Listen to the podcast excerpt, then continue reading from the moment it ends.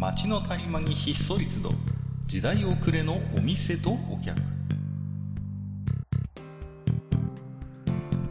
タバコ取り出し足を止めても聞こえてくるのはざれ言ばかり。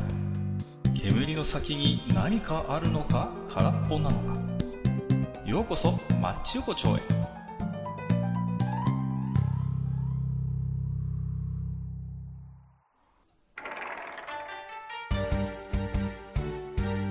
いよいよ大将、まだやってる？今日も対象は不在です。最近忙しいね、大将も、本当に。パチンコ行きました。パチンコ行ってんの？パチンコ行ってるんですよ。なんか新しい機種が出たらしくって。あ、そうですか。もうね。ねもう忙しい忙しいってね、遊ぶのに忙しいみたいですよ、彼は。だからね。僕だって遊びたいんですけど、まあ、そんなね、はい今日は、えーネズミさんと一緒にまたやっていきたいなと思うんですけども、はいもうね、僕はあれですよ、もう敗北感でいっぱいです、本当に。おそれは何に対してですか？もうね、本当、あのやらなきゃよかったと後悔してるんですけど、うん。やったじゃないですか。覚えてます？カツ丼問題。ね？あの、アンケート取ったんですよ。あのーす、知ってます。気にも留めてなかったけど。なな勝者の余裕ってやつですか、それは。だって負けるわけがねえって思ったいやいやいや、スーパーの惣菜コーナーに夕方以降に出現する半額シールの貼られた湿気を吸ってぼったりとしたカツ丼に名前を付けるとしたらどれがふさわしいでしょうかということで、はいアンケートを取ったんです。えーまずは対象案として、畑カツ丼。そして、カッカ案として、腰元カツ丼。はいそして、ネズミ案として、根カツ丼ということで、はい。皆さんでしたらどれがいいですかということで、はい。アンケートを取りました。じゃあ、結果を一応ご報告しますね。はい、お願いします。えー、1位、えー、ネズミアン、ネカツ丼、えー、69.4%、おー。当選確実ですね。はいこれそうですねぶぶっちぎりの当確出ました。ぶっはい。ちぎりですね。これ先で生も安泰ですね。時点、えー、対象案、畑カツ丼、えーはい22.4%。ね、はい。トリ結構なプルスコア数字持ってかれてますよ、二人に。トリプルスコアを作られてるんですよ。もう、ネカツ丼。それでもまあ22%ですからね。はいえー、3位、カッカーン、腰元カツ丼、8.2%。ああ。もう、供託金没収されるレベルですね。そうですね。ね。完全にね。泡沫候補もいいとこじゃないですか。ちょっと待ってよ。比例でも一人も入れなかったパターンですね。かかと復活なさそうですね、これはね。そうですね。間違いなくね。あのーまあ、実にですね、えーまあ、ネズミさんと比べますと、えー8倍以上の差をつけられまして、ダンはい。トツでネカツ丼勝利ということなんですよ。はい。もうね、本当になんていうのかな、この、まだまだ僕のネーミングセンスに、こう、時代が追いついてないのかなというところが率直な感想なんですけれども、はい。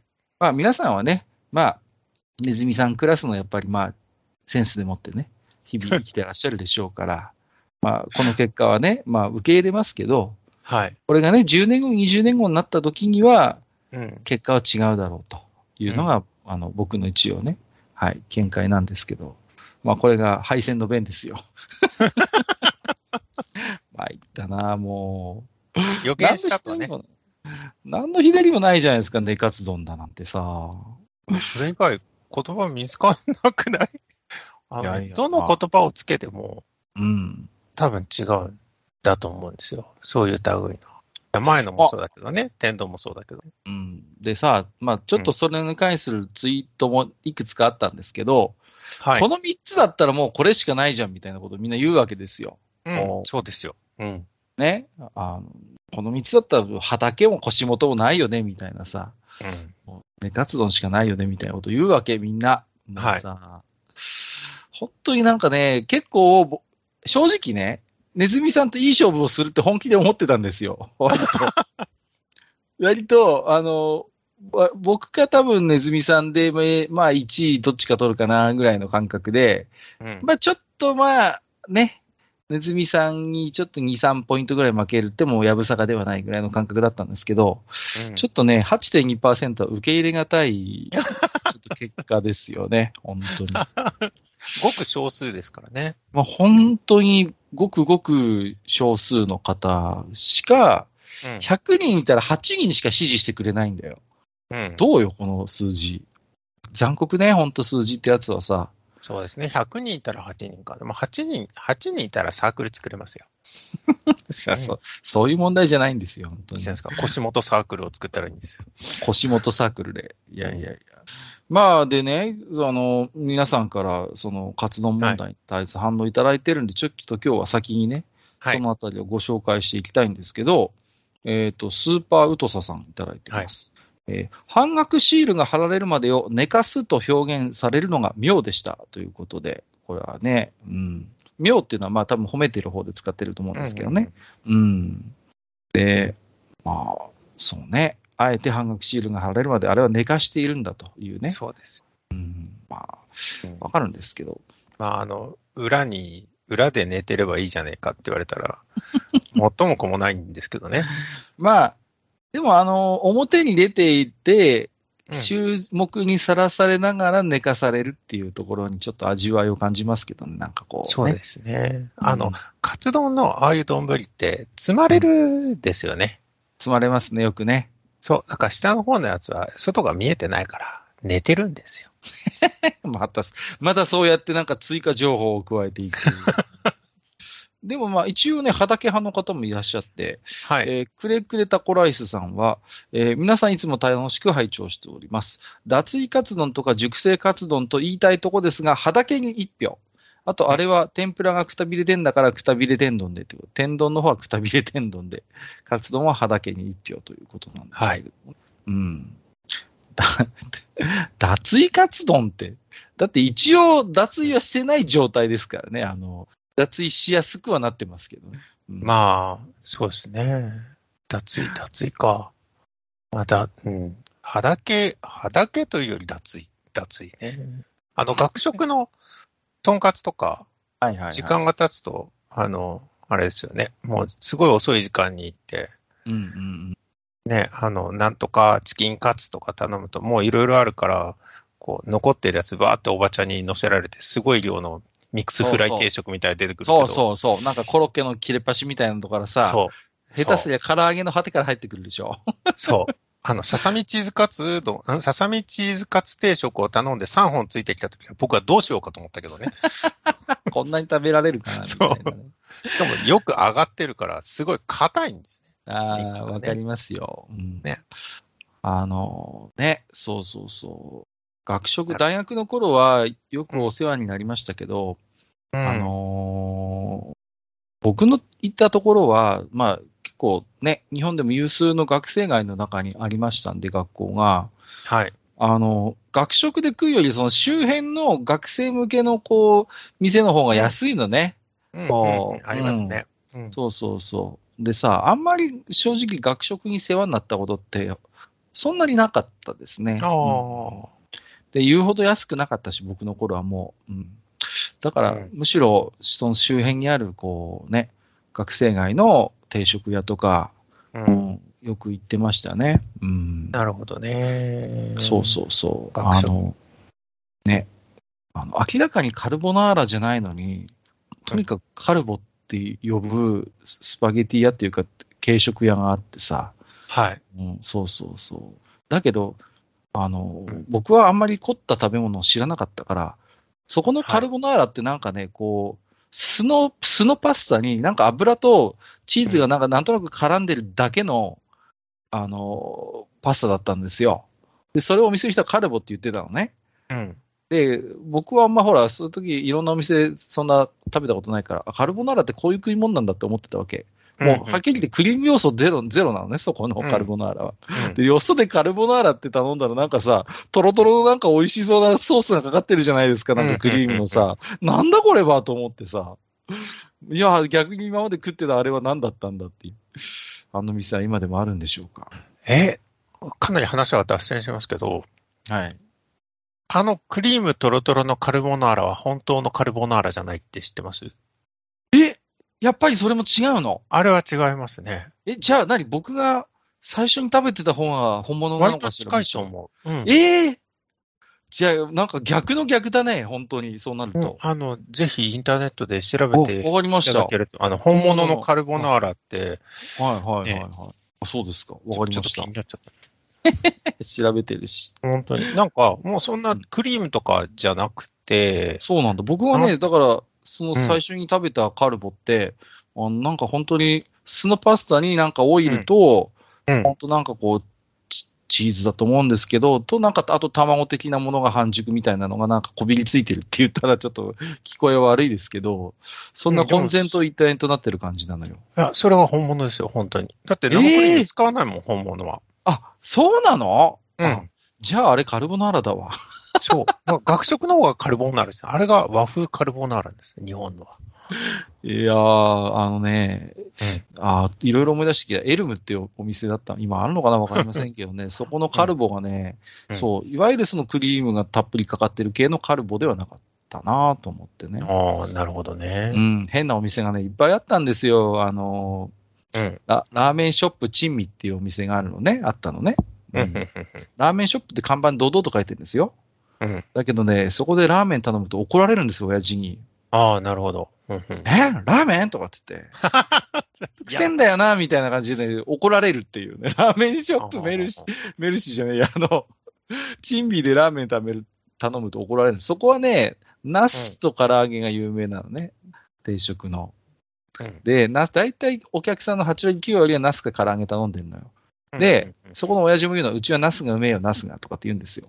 うんで、まあ、俺たちは事情が分かってるから、まあ、あの、大体ナスか唐揚げ頼むんですけど、たまにね、全然知らない人が入ってきてさ、ラーメンって言うと一気にそこの親父の顔がピクピクってこうなるっていうね、変な店だったんですよ。なるほどね。じゃあラーメンショップ名乗んなよって思うんですけどね。うんまあ、そんなお店もありました。はい何の話でしたっけ？すいません、脱線しちゃいました。えっ、と、サギーボンズさん。はいえー、ネカツ丼に一票ということで、あ、これはネズミ党に入ってますね。ありがとうございます。はい。ご飯と具が年頃になったカツ丼ということで、あ、うんうまいですね。なるね。うん。確かにね、あのーああいう、こう、カツ丼、まあ、天丼もそうですけど、もうご飯とある意味混然一体となってる感じはありますよね、こうね。うん。まだこう、例えばさ、そういうなんか本格的な店で食べるカツ丼みたいなのって、揚げたてをね、例えば乗せてくれるようなお店だとするじゃないですか。うんちょっとあれだよね。こう、まだカツとご飯がお互いに気を許してない感じするもんね。こう、カツがまだ カタカリカリでさ、気を許さない。お互いにちょっと乗っかってはいるけど、あのーちょっとまだ心に壁を感じるよね。あの、出来たてのカツ丼はさ。ああ。だけどもあでもそうかな。うん。うん。スーパーのお惣菜コーナーでずっとあるカツ丼はもはやさ、もうお互いが湿気を吸いまくってもう、熟年の夫婦みたいなさ、こうね、なんとも言えない助け合。っていかないといけないみたいな、そうそう、もう手を取り合っていきましょうみたいなさ、そういう感じになるんですよね。そうそううん。そうそうう。ん。あ年頃ってのは言えてみようですね。えー、塩塩さん。カツ丼で悪大感プレイは凡人では理解できない神のような思考ということで。いや、そうですか？大体みんなやりません？あの、お惣菜のカツ丼でさ、ちょっといじってみてさ、良いではないか、良いではないかみたいな感じで、ちょっと衣をちょっとピロッとしたりなんかしてさ、こう、凡人では理解できないんですかね、これは。うん。10人中8人ぐらいはやってると思いますけどね。この悪大感プレイはね。10人中8人ぐらいがやっていたら、あの、間違いなく8%じゃなくて多分20%ぐらいはやってるんですよ。あれが面白いんだよ、みたいそう、おかしいなぁいやーあのーね、こう、カツ丼のこう、湿気を吸いまくったやつって、こう、衣がぼってりして、ね、うんちょっと衣自体にボリュームがあったりするじゃないですか。な。うん、そうです、ね。あれが、あれがまた美味しいんだよね。あの、タレと湿気を吸いまくってぼってりしあた。うん、じゃあ衣を食べるっていう風に変わっていきますよね。そうそうそう。うんあのーサクサク感はもちろんみじんもないんだけど、なんかあれはあれでなんか一つの食べ物みたいな感じで、う。うんん、好きですね。あのー高校の頃、うん。あのー弁当持ってた時があるんですよ。まあはい学食もあったんですけど、弁当持ってく日があって、たまにね、もう、カツ丼の日があるわけ。パカッとこう、お弁当を開けたら、もうはい中にカツ丼が入ってるわけ。こう、はい。カツね。もう当然のことながらもう、あの、密閉してますから、お弁当で。そもう、ススーパーのやつ以上に、もう湿気を吸いまくって、ぼっとりごしてるんですよ飯の好き。をね、こう持ってそうそうそうそうそう、吸いまくってさ。でもそれはそれでやっぱ美味しいのよね、こう。うんあただ、どうしてもほら、ご飯もタレを染み込んじゃって、味に変化がないのよ。あ。うん。ご飯もタレの味するし、あお肉っていうか、カツもあのタレの味がするわけよ。うん。変化が欲しいっていうね。だから僕は、でも、それを親に要望してもなかなかやってくんないよ。めんどくさいんでしょうね。なので、うん、僕はですね、あの、マイ紅生姜を持ってくっていうね。紅生姜の袋を学校に持ち込んでですね。そうそうそう。弁当とは別にってこと？そうそうそうそうう。んで、パカッと開けて、カツ丼だったら、もう、あの、自分のタッパーから紅生姜出してきて、そう。そうやって食べてましたあね。母に紅生姜をつけてもらったらよかったと思うよ、それは普通に。いや、なんかね、うんなんか言い出せないかったですね。許せないぜか私の活動に紅生姜を入れるなんて、いなんて息子だっていうふうに思そわれる。んなことはないと、でもなんか母はいずれあんまり紅生姜はつけませんでしたね。うん焼きそばにもつけてくれなかった。なんか嫌いだったのかな、そう考えると。ああ、なるほよくわかりません。うん。ど。うんはい。えー、君彦さん。はい。天丼の時は、乳母桜天丼という投稿があった気がしたけど、イカズコ家っていうのはあったかなっていうことで。君彦さんは割と僕に思考が近いですね。この、イカズコ家カツ丼。これはね、今コンプラ的に NG かもしれませんね。イカズコ家っていう単語がもう NG だもんね。おそらく。数ゴケって知らない。え？初めて聞いた言葉かも。あ、そうですか。うん。で調べていただければわかりますけど。うん今調べちゃはいった。へあ、知りません？こういう言葉があるんですよ。よく時代劇とかだと出てくるのかな？イカズコ家ってえ。いう言い方は。ああ、そうなんだね。うん。割とメジャーな多分慣用句というか。うん、本当ずっと通ってこなかったんだな、もああ、通ってこなかったですか。うんなるほど。そう、あるんですよ。まあ、雰囲気のあるいい言葉なんですけど、あんまり多分今堂々と語れないようなっていう感じです。う。うんはい。面白いですけどね。エビレオさん。あどうぞ、はい、どうぞ。はい、どうぞどうぞ。どうぞ。いいですよ。いいですか？ごめんなさい。あの、閣下は、うん。天丼の時も思ったし、カツの時も思ったんだけど、なんでしょ女性に例えたがるよね。食べ物。そうですか？うん。男性に例えることがね、結構少ないと思うんだよ。よろめき天丼にしろ、腰元カツ丼にしろ、そうそう。そうですかね。うん。割と、もうこう仕事のも多分もしかしたら絡んでくるかもしれません。常に、常にちょっとご婦人のことを考える仕事をしているので、なるほど。ちょっと職業病的なものはあるかもしれません。ちょっと自分では意識したことがなかったです、それは。うん、うん、そうだな。うん前回もそうし。いや、割とね、普段のうん。比喩から、そうかもしれない。女性、あ、そう。この、このカツ丼天丼に限らずですか、うん、限らず。そうか。う。。うん多分、ハムカツの時もね、多分同じようなこと言ってると思うよ。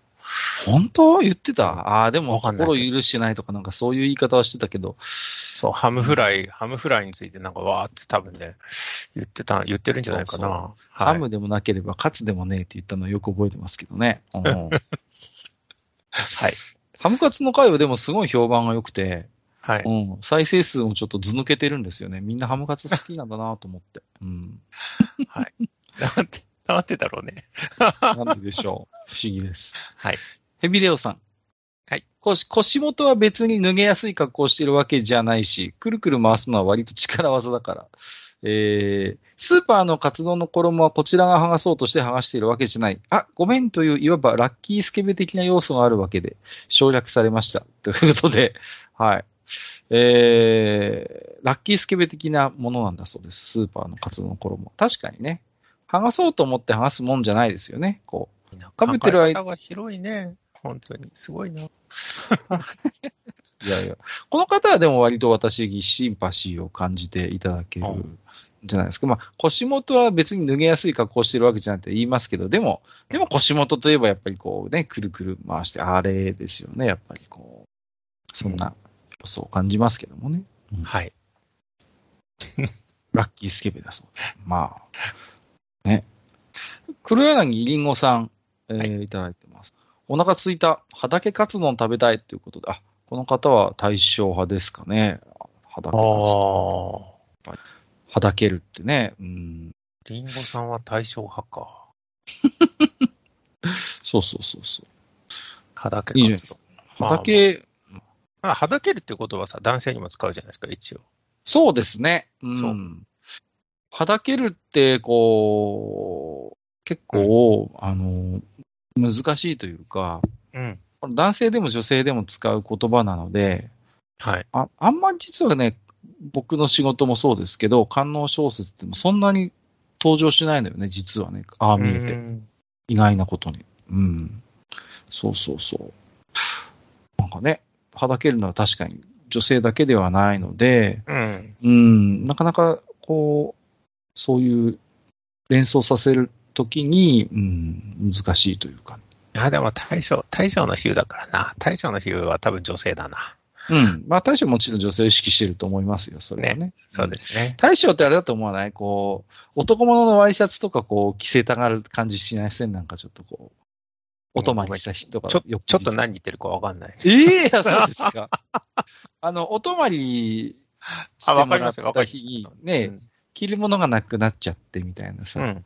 うん。で、こう、洗濯機を回すじゃないですか。うん彼女の分と僕の分と。うん。その時に着るものがないから、とりあえず着てよっていう時に、うんなんとなくこう、男物のワイシャツを着てもらって、ダボダボっとさせることをしそうじゃない、大将は。あそういう癖がある。そういう癖がある気がする。あうんかんないけど。うん。ネズミさんはそういう時、普通にスウェットとか着せそうですけど、まあ、スウェットかパーカーかですね。うん。ね。そうでしょうね。対象は多分、白いワイシャツだと思う。あ、しワイシャツか。ワイシャツね。部屋とワイシャツと私ですよ。ワイシャツ着てたらね、下まで隠れるからね。で、その、ダボっとした感じがいいじゃないですか。こうんいいんですね。うわかんないけどね。わかんないの。僕はちょっと、はい。あ、そういうのじゃない。はい。うん。僕はちょっと変態なんで、もうちょっと違う路線に行きますけど。ああ、なんだろう。気になるけど。はい。はい。タリンズさん、こんにちは。はいマチ横丁第146夜拝聴本日の一人休日おじさんランチは、カッカさんが命名された、えー、タリン漬け自家製腰元カツ丼、どれどれ、もぐもぐ、う、うめえ、べゃー。衣が剥がれ、中身のカツが見えるのも確かに、雅かも、ということで、数少ない、数少ないカッカ党、党員の方がここにいらっしゃる。よかったじゃないですか。みやびですって。みやび。みやび。この方はね、よくわかってらっしゃるね。そうなんです。あのーさっき、まあ、男性的、女性的って話しましたけど、はい。揚げたてのカリッカリの、こう、カツ丼って男性的だと思いません？ちょっとこう、ピンと立ってて、こう、衣も、ねうんうんうんあんまり湿気を吸わずに、ご飯に心を許してない、ちょっとこう、強い、こう、感じがあるじゃないですか。うんうんやっぱりだから、あの、揚げたてのああいうカツ屋とかで出てくるカツ丼はやっぱ男性的ですよ。ああ、なるほどね。うん。それがこう、時間が経って衣がふわふわになって、ぼってりとして、こう、だんだんピンと立ってたカツがだんだんふにゃーってこう、両端が下がってくるような感じになってくると、ちょっとこう、女性的かなとう、んうん、思うんですよ。なんかほら、体つきとかと連想させやすいというあ、だんだん柔らかくなってくるって意味でね。そうそう柔らかくなってくる。全体的に丸みを帯びてくるっていう部分も含めて。やっぱりだからほら、ね、まあ、僕は例えが全部女性によってるのかもしれないけど、特にやっぱり、ぼってり活動に関して言うと、やっぱり腰元とかね、いいですよね。そういう、こう、品だれみたいな感じのね、こう。うん僕は、うん。で、タリーズさんはこれをね、雅と表現してくださるわけですから、ありがたいじゃないですか。将来が心配ですね。え、何言ってるの？失礼な。貴重な、貴重な閣下党党員ですよ。もう、ちょっと、言葉には気をつけていただきたい。はい。い気をつけてまいります。でもちょっと心配だ。うん。いやいやいや。はい。はい、ありがとうございます。こういうことでね、皆さんからこのカツ丼をめぐる反応をちょっとご紹介させてもらったわけですけれどもね。うん、はい。いやーや、やっぱりね、うん、あの、カツ丼って、ね、不思議な食べ物だなと思いましたね、やっぱり。改めて、カツ丼、カツ丼とか、とんかつって、うん。1ヶ月に何回ぐらい食べますか？とんかつですか？あ、とんかつかカツ丼か、あるいはカツサンドでもいいです。要するに、揚げたカツがうん入っている食べ物。うんとね、うん。大体1、2週間に1回ぐらいは食べますよ。月に2、3回は食べるんじゃないかな、こういう食べ月物。に2、3回ぐらい。う。ん。あの、カツサンドはね、結構好きで、ああ、はうい。ん。あの、こっちでね、ちょっとした有名な洋食屋さんで、やっぱりカツサンドが有名なお店があってね。うん。こううん。でね、あの、うちの死んだじいさんがそそこのカツサンドが好きでね。うん、うん。うん、結構ハイカラな人だったんですよ、うちのおじいさんはね。うん。和食より洋食を結構食べる人で、あの、うんそこの、だから、スーツとか着て洋食屋さんでご飯食べたりする、気取った人だったんですね。うん、うん。だから、あの、その店が駅前にあって、こう、なんかで駅の方に行った時に買って帰ってくると喜ばれましたね。カツサンドあで、あのね、そのカツサンドがね、3個、こう、切ったのが3個箱に詰められてるんですよ。あ。マイセンみたいな感じですか？ああ、そうですね。あれに近いかもしれない。で、あの、上に、あの、薄くこう、し切った、あの、ピクルスがちょっとこう、乗ってるんです。1枚、キュウリのピクルスね。うんうん。それが絶妙でね。うん。で、あと、その他にからしの小袋が1個ついてくるという感じです。うんうんううんんこのピクルスいいですね。なんか、その間にちょっとかじるみたいな感じですよね。そうそうそう。あ、あの中に入ってるわけじゃないんですよ。うん。上にね、こう、しかも、あの、ほら、ピクルス用のちっちゃいキュウリってあるじゃないですか、ちょっとこう。ね。あれをこう、輪切りにするんじゃなくて、横にスライスするの。ああ、なるほど。ら長くなってんの。ピローンとこうね。そうそうそうそう。あれがこう、ピクルスが入ってて、だからこう、時折その、それをピッとつまんで、カリッ、ちょっとかじってまた戻すみたいな感じの食べ方、うん、になってるんですよ。あの、天むすの、天むすとキャラブキみたいな感じですね。ああ、近いかもしれませんね。うんうんで、そうそうそう。で、あのね、そこの、あの、カツサンドはね、あの、トーストしてあるのよね、こう、パンを、あちゃんと。あ、はい。だからカリッとしてるんですよ、トースト自体も。うん。で、こ手がここって込んでるなと思うんですけど、うんカツ側の方もよく見ると焼きや、あ、あのー焼き目がついてて、両側をちゃんと、薄いパンにもかかわらず、両側ちゃんと炙ってくれてるのよ。へえ、しっかり焼いてあるんですね。そう、しっかり焼いてあるんですよ。だから、まあ、カリカリにならない程度ぐらいにしっかり焼いてるってことですね。そうそうそうそう。うん。だから、あのーカツが、割とだからし、あの、カツサンドになってるのに珍しく、結構、あの、それこそカリッとしてんのよ。わかりますかね？こう、ちゃんとトーストしてあるから、パン自体の湿気がまず少ないんですよ。うん。うん。で、かつ焼いてあるから、多分あんまりこう湿気が映らないんでしょうね。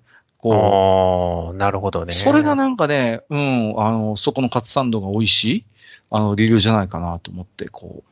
だから今日散々話してきた、ああいう状態になってないわけ。腰元状態になってないわけですよ。カツサンドであるにもかかわらず。そう。それがね、なんかあの店の人気の秘密かなって今ちょっと話しててふと思い出しましたね。カツサンドうまいっすよね。僕もすごい好き。カツサンド美味しいですよね。うん。あのー割としょっちゅう食べてる。うん。うん。カツサンドのソースが別についてきたときって、どこにつけます？ああ、僕はその経験がないです。え別についてきたことがないです。本当？うん。今までは。そう。うん。あそうですか。駅とかのカツ、駅弁とかのカツサンドってよくソース別になってない？そんなことないかなそんなことないんじゃない？わかんない。駅によるのかもしれないけど、その出してる店？あ僕は一回妻と新幹線乗った時にカツサンドを2つ買ってね、で、ビール開けて、シュッてやってカツサンドで飲もうと思って。うん、で、そこのお店は、そのソースの小袋が別についてきたんですよ。味が、うん。で、僕はね、ほら、カツサンドってこう切れ目が上になってこう入ってるじゃないですか、断面が。ね、うん。で僕はその断面にこう、あの、要はその肉のこう断面が見えてるところにソースを上からかけて食べたのね。うんそしたら、妻が、え？って顔をして、うんうん妻はどうするかっていうと、その90度一回こう回転させるわけですよ。断面が見えないようにして、上下から。で、上をちょこっとめくって、中にソースを、その、トーストとカツの間にソースを入れて、もう一回こう、パタンと閉じると。閉じて、で、な、食べると。へだからえ。、カツサンドのソースのかけ方一つをとっても、スタイルが違ったということが分かったんですけど、うんうんうん。うんそうそうそう。あ、でもネズミさんはそうか、その経験がないからどっち派っていうこともないわけだ。その、でもその状態になったらね、新幹線の中だったら僕めんどくさいからそのままつけちゃうな。ああ、僕と一緒で断面にそのままビャってかけちゃう感じですかね。うん、片で手だけで終わらせたい。ああ、なるほどね。うん。はいはい。そう。うん、これもね、結構だから派閥が分かれそうではある、そうです。ね。うんう。ん。カツサンドソース問題。ね僕、カツって3日に1回ぐらい食ってるんですよ。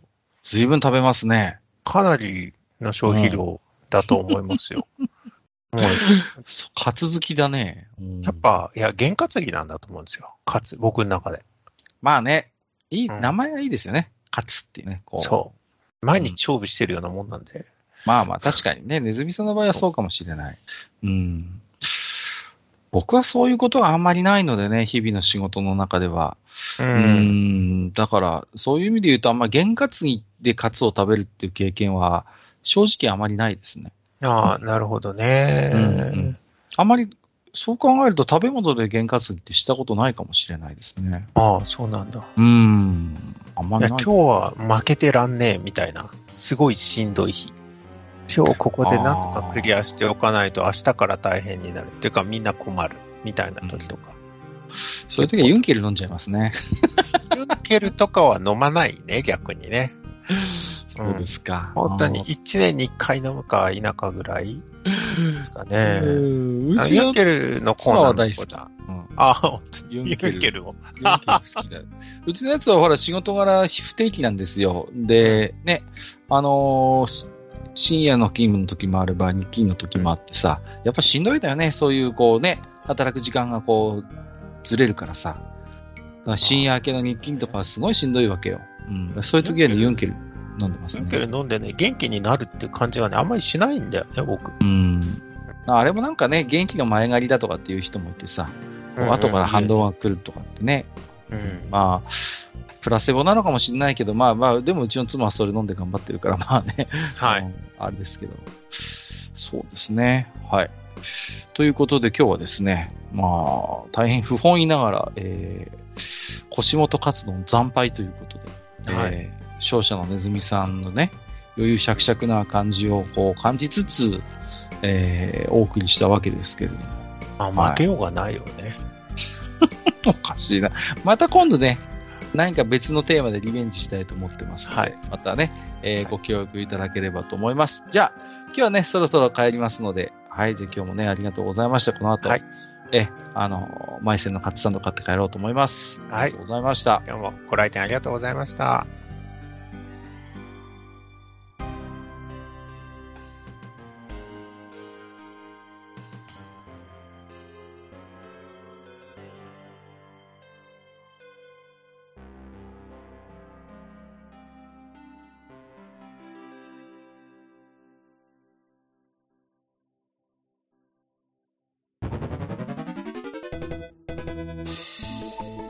ああ、そう、大将。もう一つだけ。なんで愛想そっかしいね。うんなんでもこの町横丁、聞き手の方から置き手紙が届くそうじゃないですか。そうそう、不思議な話だいな。やい別に不思議じゃないんですよ。で、えーと、どうすれば届くんですか？あーなんでも、ブログのお便り投稿フォームか、直接メールすれば届くらしい。うん。えーブログに載ってるメールアドレスに直接送ってもいいんだね。えー、何々メールアットマークマッチサイドドットネットか。mail アットマーク matchside.net ね。うん。公式ツイッターでは番組更新のご案内や予告が載るらしいし、ハッシュタグマッチ横丁をつけたつぶやきも番組で紹介する場合もあるみたいだよ。うん。じゃあ一応フォローしてみっか。皆様のお手紙、おお待ちしております。